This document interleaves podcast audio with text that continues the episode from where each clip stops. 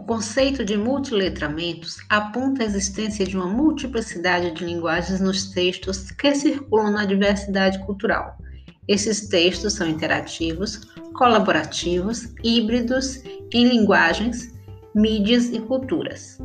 Especificamente, a palavra multiletramento é usada para definir as práticas de leitura e produção de textos construídos a partir de diferentes linguagens.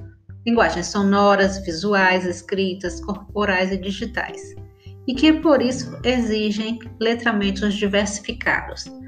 Nessa perspectiva, podemos falar em novos letramentos, que remetem a um conjunto de práticas específicas da mídia digital que operam a partir de uma nova mentalidade, regida por uma ética diferente